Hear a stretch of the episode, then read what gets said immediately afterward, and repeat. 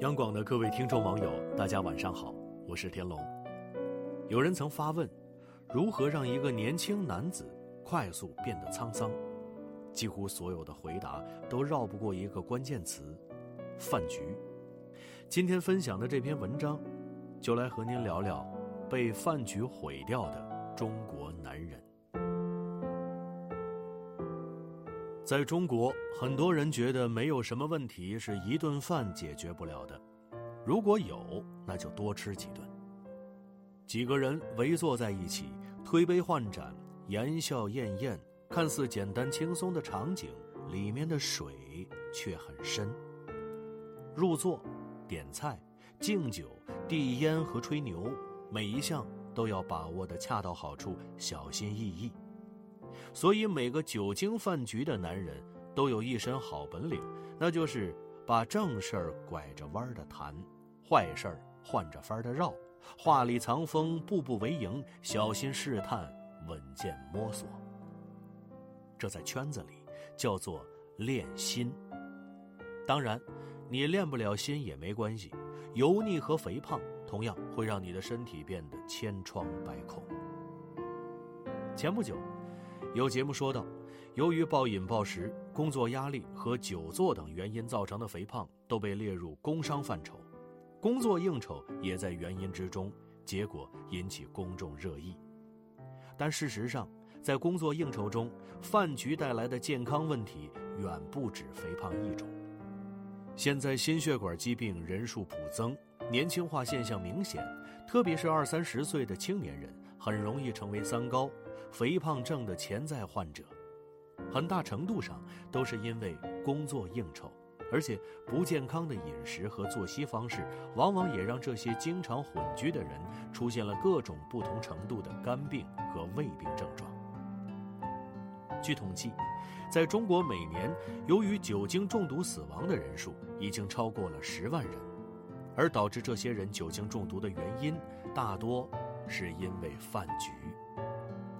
几乎我身边的所有男性同胞都有一个痛苦，那就是害怕参加饭局。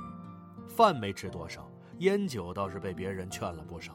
更关键的是，你心疼自己的身体，别人又不心疼你。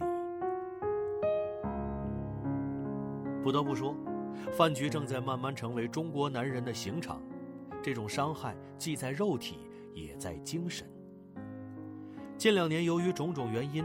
明面上的大排场和铺张浪费几乎消失不见，但事实上，各种饭局只不过是换着花样，又变成了酒局、烟局。桌上放几碟小菜，剩下的全是烟酒。吃完之后，还有泡脚、按摩、K 歌等选择作为后续。一场饭局背后包含的内容越来越多，很多没有自制力的人。慢慢就走入了歧途，养出了一身坏毛病，酗酒、抽烟，出入风月场所。我认识一个建筑行业的朋友，当年大家还都是菜鸟的时候，他常讲自己跟着老板如何见世面，我们也都当做听故事，一笑了之。慢慢的，他开始觉得那些常规项目没趣了，开始找各种刺激，最终。陷入了赌博的泥潭，欠了一屁股债，外逃至今音信全无。职场上不知还有多少类似的人，一开始迫于种种压力走进了这样的饭局，耳濡目染之后也成为了其中的一员，成长成游刃有余的老手。饭局上养成的习惯就像毒瘾一样，一旦沾染就很难戒掉。之后反而要变本加厉，主动追求更大的刺激。饭局是职场里的染缸，把中国男人一个一个浸染成了他们当初最讨厌的样子。而且，饭局应酬在消耗男人生命的同时，也在消耗他们的家庭幸福。大量的应酬占用了男人下班后的大部分时间。无暇顾及家庭，成为很多职场男性的一种常态。即使回家，也是一身烟酒味儿，让人难以接近，极易破坏家庭关系。现在的夫妻，丈夫只要说晚上有应酬，妻子就难免担惊受怕，无奈的同时，只得一遍又一遍无力的重复：少喝酒，别抽烟，早点回家。但是做得到的，又有几个呢？一个真正有责任感的男人，是绝不该混淆自己的底线，放纵自己，搞不清工作和家庭的。所以说，为了自己。为了孩子，也为了家庭，千万不要做一个被饭局毁掉的男人。和不搭界的陌生人吃饭，你以为收获了人脉，实际上浪费了时间，消磨了家人。和嗜酒如命的老板吃饭，你以为赢得了赏识，实际上成为了陪人消遣的工具，给身体徒增压力。和酒肉朋友一起吃饭。你以为巩固了友情，实际上是无谓的娱乐，在变味儿的饭局里逢场作戏。每一场不必要的饭局，都是对生命的透支，是慢性的自杀。真正有责任感的，一定是既有养家糊口的能力，又有平衡事业家庭的智慧。不该去的酒局，果断拒绝，这是为了别人，更是为了自己。好了，今天的文章就分享到这里。我是田龙，祝各位晚安。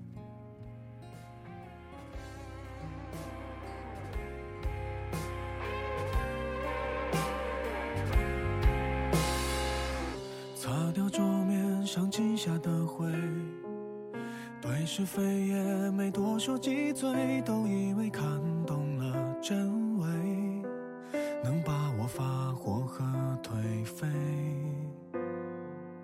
年轻。再疯狂都不为过，出走几次也有处可躲，带着自卑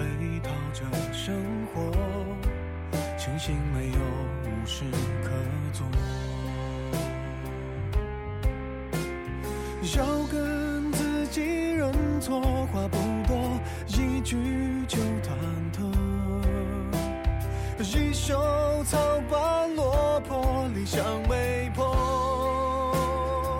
有时候也渴望停泊在一个住所，一生未必会满足，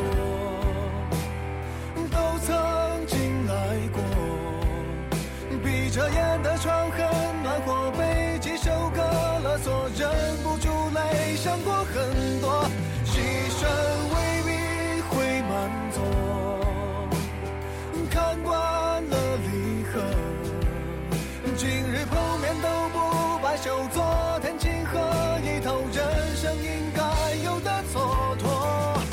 我们像有偏左的坠落，琢磨着寻求自我，连带